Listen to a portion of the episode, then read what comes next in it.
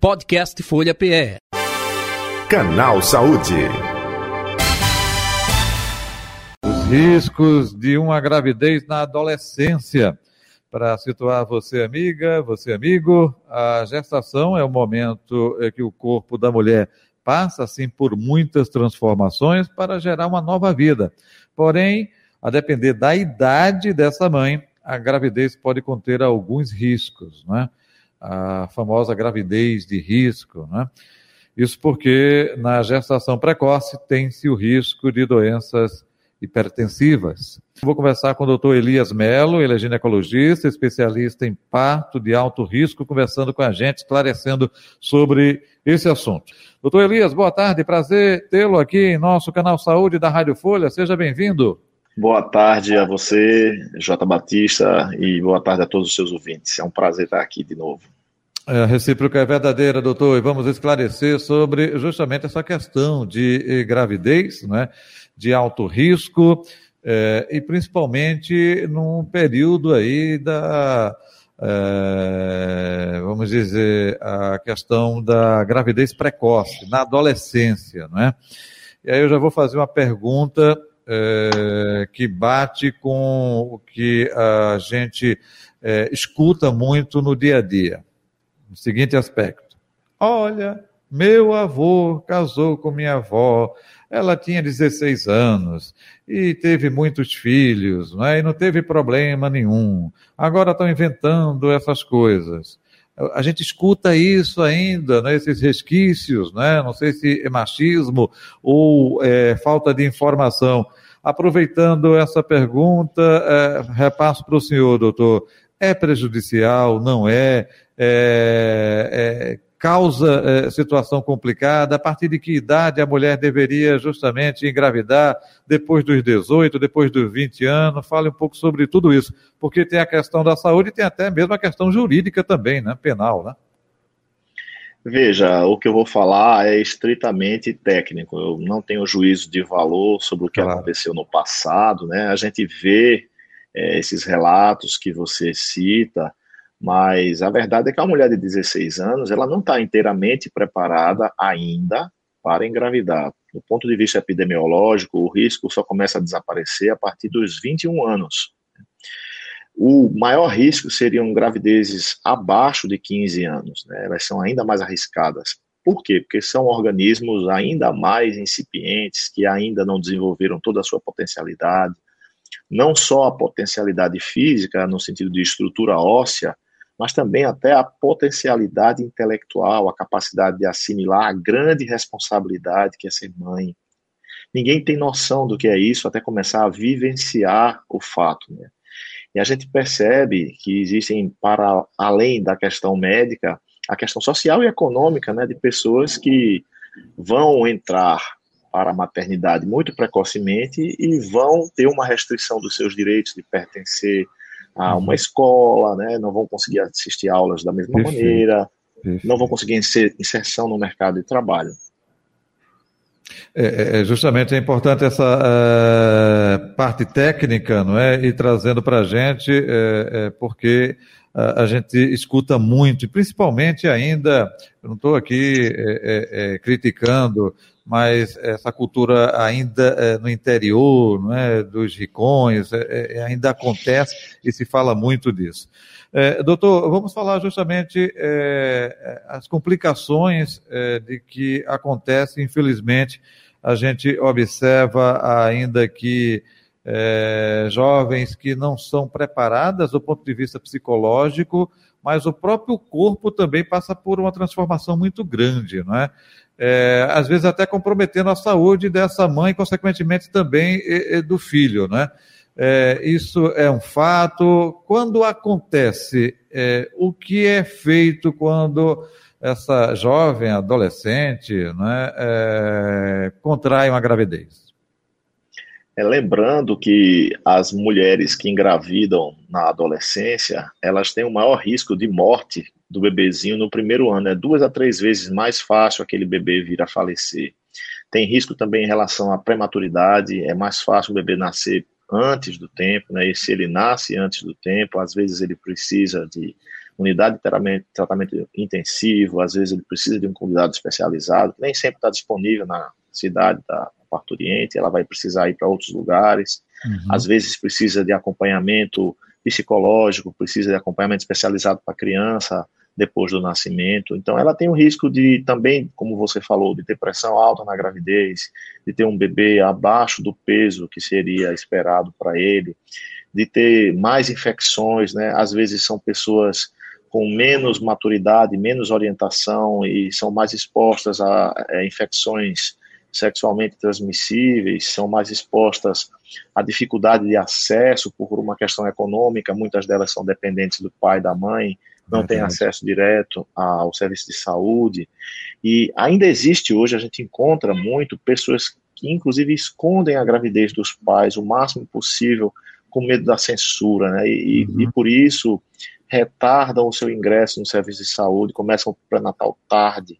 Quando você começa o pré-natal tarde, você tira da gente a opção de fazer alguma intervenção profilática. Por exemplo, uhum.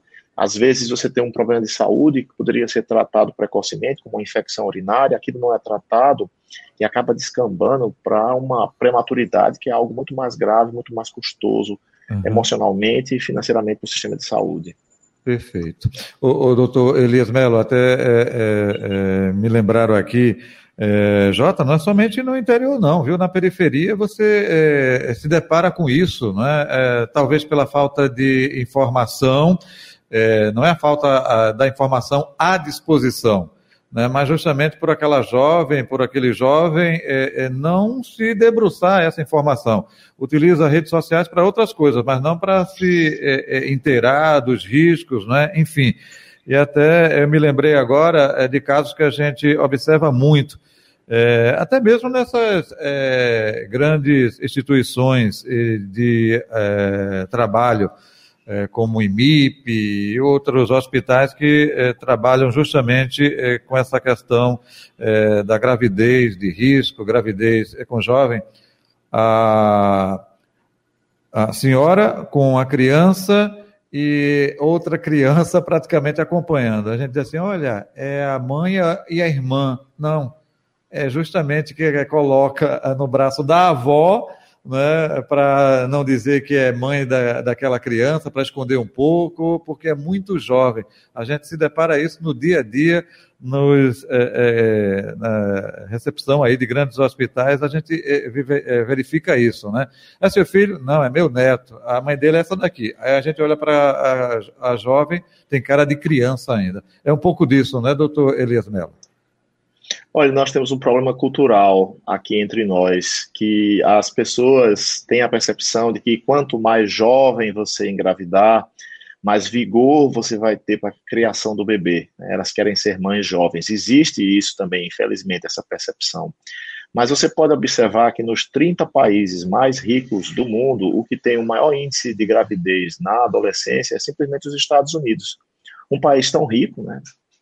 Mas ao mesmo tempo eivado de preconceitos. Então a gente vê que o que falta na prevenção da gravidez na adolescência é diálogo entre as pessoas. Então você tem muita informação, tem muitos canais onde essa informação pode ser obtida, mas as pessoas não conversam, os pais, devido à correria do dia a dia, e porque eles acham que na escola tudo vai ser ensinado e na internet vai ser aprendido também, não conversam sobre como prevenir uma gravidez indesejada de modo geral, Perfeito. mas especialmente na adolescência ou, ou, até mesmo não tem orientação dos pais, que os pais também não têm essa orientação, é de uma geração e às vezes é uma condição que não tem a informação, né, doutor Elias?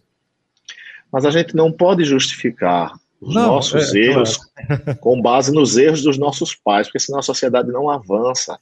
O que eu acho é que mesmo que você, nós, dessa geração atual, não recebemos informações adequadas, a gente deveria se esforçar para que os nossos sucessores, né, os nossos descendentes, possam ter esse acesso, né? Conversar, ensinar, meu filho, deixa eu lhe mostrar aqui como é que a gente usa uma camisinha, pega uma banana, coloca o contraceptivo ao vivo, né, numa aula prática, e conversar sobre o assunto. Muitas vezes as pessoas têm uma falsa moral, um falso moralismo, né, assim, imoralidade para algumas coisas, mas na hora da educação para a saúde reprodutiva as pessoas se emboltam, ficam envergonhadas, né, e assim, muito mais vergonha deixar aquela menina comprometer a potencialidade plena dela engravidando precocemente. Né? E a gente nota uma outra coisa curiosa.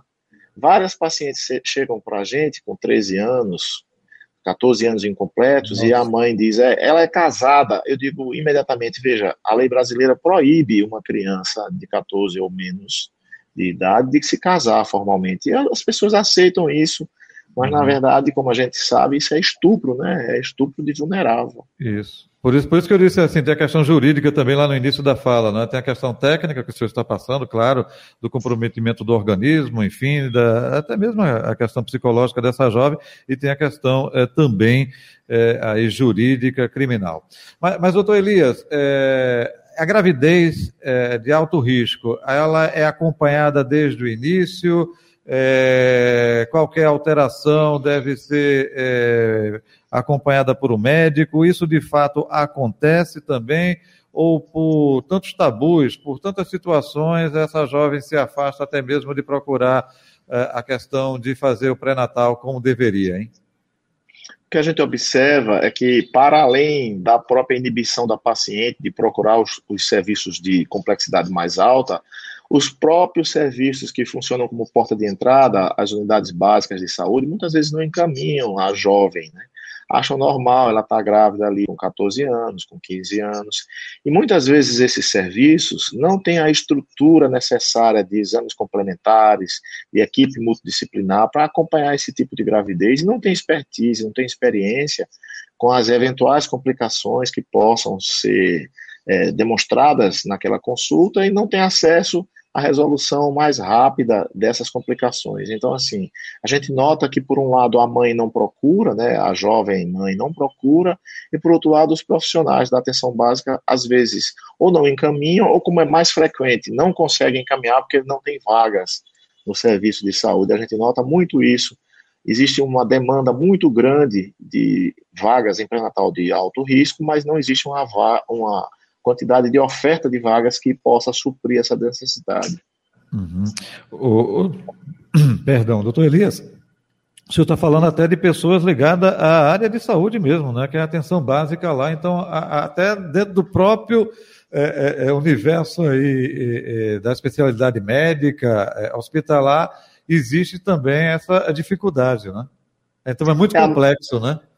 É a normalização do que é aberrante. Né? Você vê tantas jovens grávidas, né? para você ter uma ideia de estatística, é, os últimos dados que a gente tem se referem aos partos de 2020. Esses dados foram publicados no ano passado.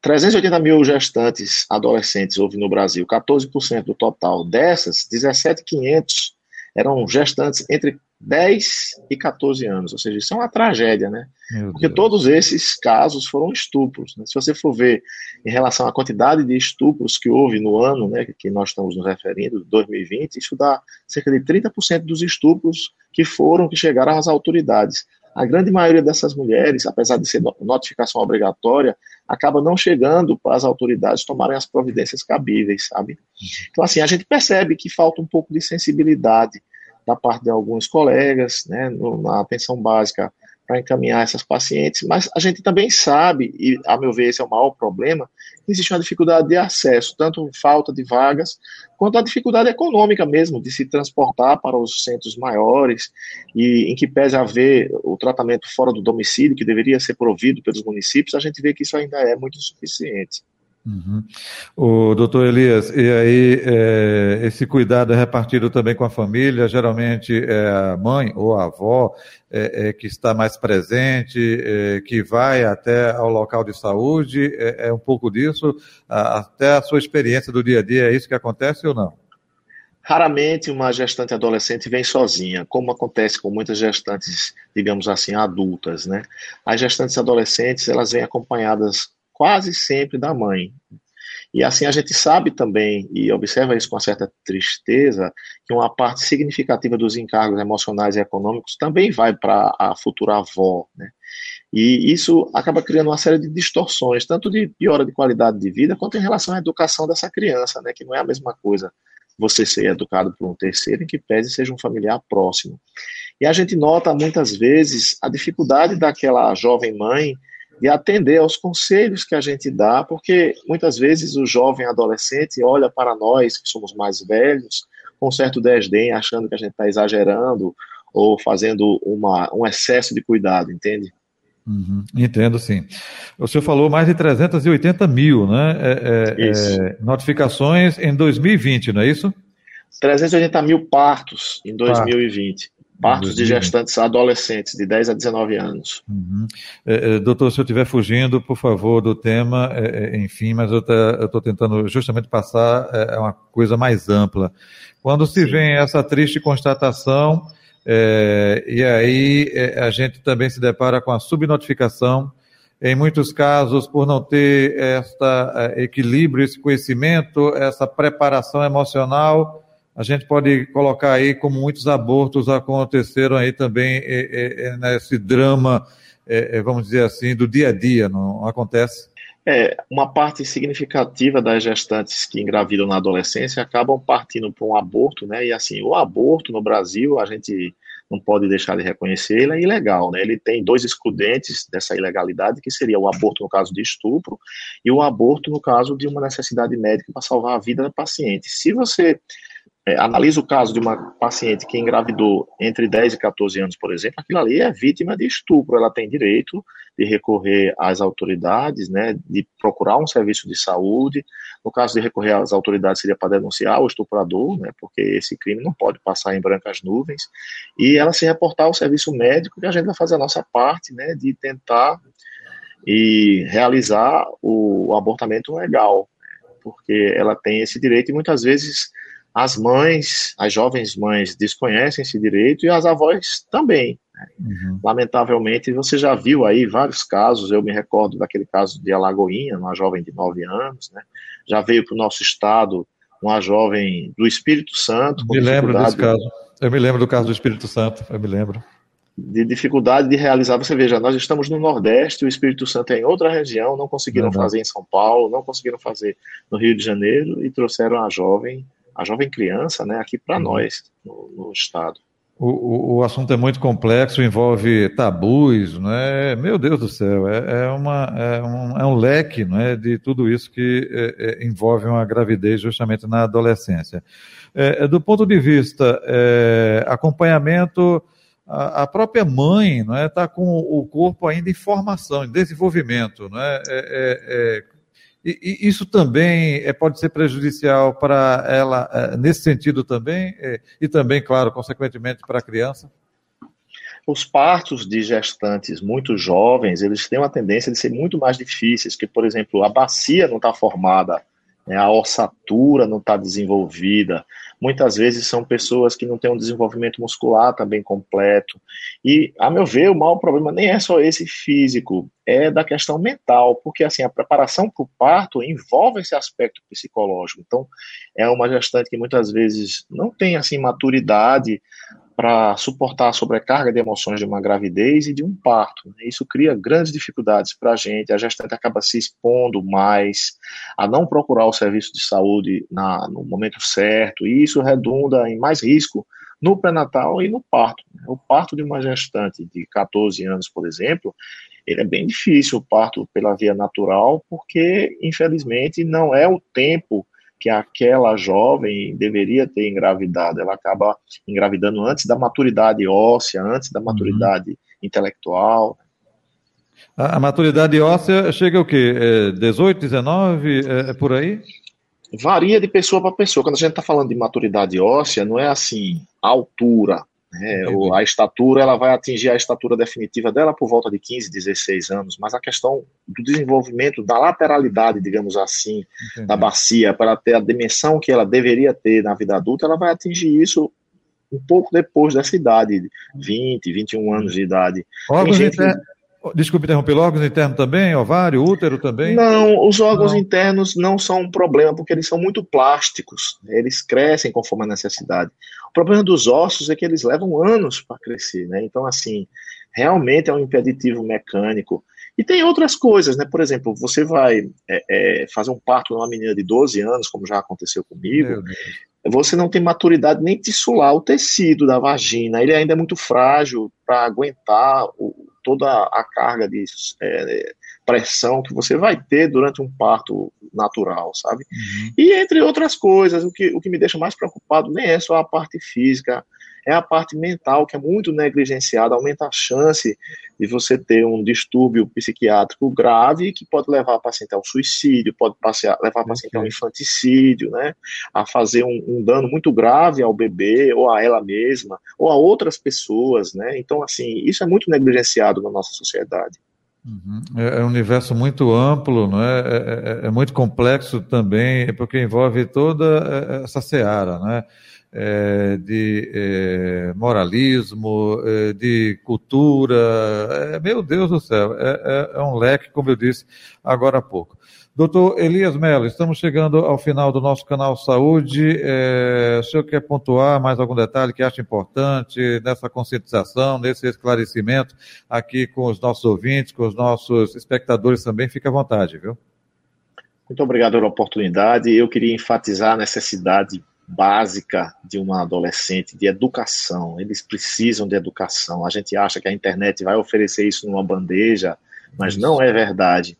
Você não pode é, declinar da sua obrigação de pai, de mãe, de chegar educar, conversar com seu filho, perguntar o que está acontecendo, se interessar pela vida dele, ou dela, né, mostrar a necessidade de se proteger, contra a agressão sexual, contra a violência, se proteger contra doenças transmissíveis, se proteger contra a gravidez indesejável, né, assim, que não é na hora certa, e, sobretudo, ensinar essas pessoas a denunciar os abusos, não só dela, né, mas das, das amigas, dos colegas, uhum. Uhum. para que esse ciclo de abuso, violência, gravidez na adolescência possa finalmente cessar né? e que a nossa sociedade possa atingir a maturidade de observar que não adianta tentar impedir os jovens de se relacionar sexualmente.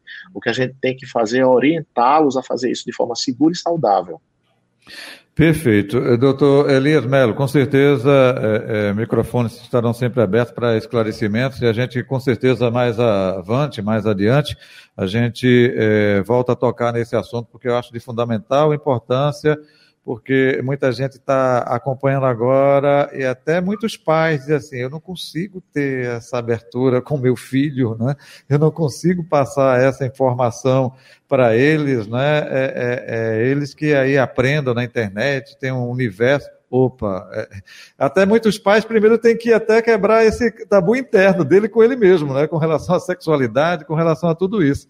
Imagina passar para os filhos. Eu acho que isso aí cabe é, outras conversas aí. Agradeço a, a, a sua é, sinceridade, né? Até de falar isso, esclarecer, porque eu acho que é de fundamental importância, até também no meio aí da área de saúde. Doutor Elias Mello, onde encontrá-lo nas redes sociais ou o telefone do consultório? Ah, antes que eu me esqueça, é, em caso de hospitais públicos, eu falei no início o IMIP, mas não tem só o IMIP, tem outros hospitais de referência também que trabalham com isso, né? É, nosso serviço é o Hospital das Clínicas. Né? Existe um projeto há muitos anos de gravidez na adolescência, tocado por uma equipe multiprofissional, né? são pessoas muito engajadas, né? existem psicólogos, enfermeiras, médicos, nutricionistas, fisioterapeutas, né? e é preciso sempre ampliar o leque de serviços uhum. a oferecer para essas pessoas, porque elas precisam muito. Né? É, eu tenho, eu, eu tenho uma página na, no Instagram que eu, eu, me dedico a tentar ensinar o pouco que eu sei de obstetrícia para quem tiver interessado, e chama-se Obstetra Raiz, tudo junto, porque é assim que eu me sinto, eu me sinto um obstetra clássico, né? Porque eu acho que coisas antigas não são necessariamente más, às vezes elas não têm uma divulgação adequada. Perfeito. Então, repetindo, no Instagram, obstetra, obstetra Raiz, tudo Raiz. junto, não é isso? Isso, exatamente. Okay. E a gente está lá no Hospital das Clínicas, à disposição para ajudar a recepcionar as pessoas que precisem de apoio e carinho na parte da nossa é, especialidade obstétrica. Ajudar a recepcionar é, via é, UPAs, postos de saúde, não necessariamente, direto, Hospital das Clínicas lá na Universidade Federal de Pernambuco, tá, gente? Isso, são, são primeiro acolhidos no sistema de saúde que vem pelas unidades básicas e eles encaminham para a gente, existe um acolhimento lá feito pela equipe multiprofissional. Ok, é importante passar isso. Doutor Elias Melo, muito obrigado. Saúde e paz, até o próximo encontro. Tudo obrigado, tudo de bom. Conversamos com o doutor Elias Melo, ginecologista, especialista em parto de alto risco, nosso convidado de hoje do Canal Saúde, que vai ficando por aqui. Podcast Folha PE. Canal Saúde.